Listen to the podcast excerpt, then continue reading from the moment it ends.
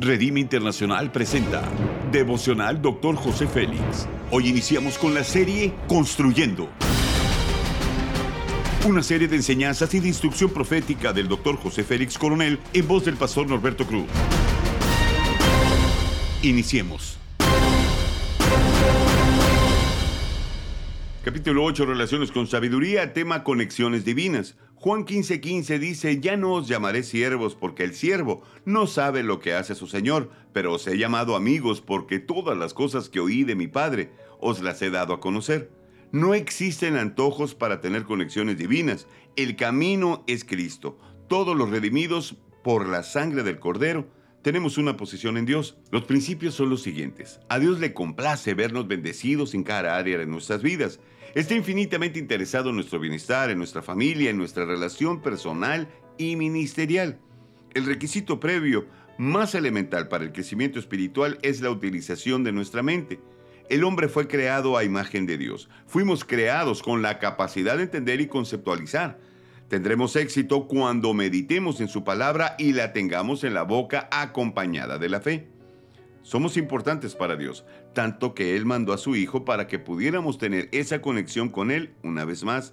Esto nos da la plena seguridad que Jesús nos conoce perfectamente. El favor de Jesús que hemos recibido es el que perfeccionará cada área de nuestra vida. Y aquel que es poderoso para hacer todas las cosas mucho más abundantemente de lo que pedimos o entendemos, según el poder que actúa en nosotros, dice Efesios 3:20 debemos de estar llenos de la palabra de Dios para que nuestros pensamientos estén alineados al cielo. El hombre fue dotado de sofisticadas habilidades espirituales y almáticas. En primer lugar, es capaz de utilizar conscientemente sus habilidades cognoscitivas. A diferencia de los animales cuyas capacidades son incitivas, el hombre tiene la capacidad de desear usar su mente.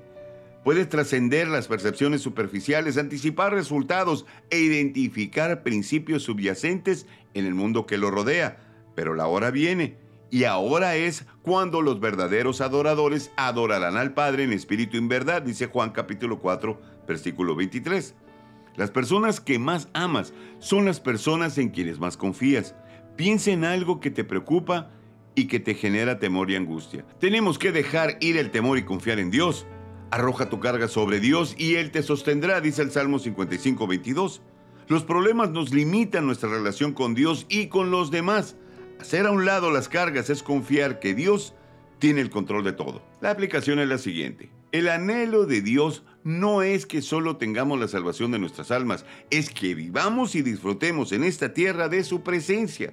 Si estamos en conexión con Dios, nuestras relaciones interpersonales serán mejor cada día. Haz conmigo esta declaración de fe.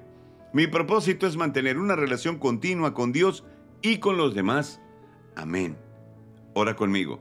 Señor, gracias por morir por mí.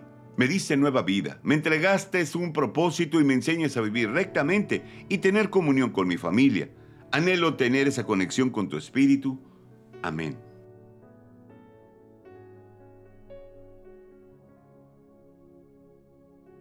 Gracias por habernos escuchado en Devocional Doctor José Félix. Hasta la próxima.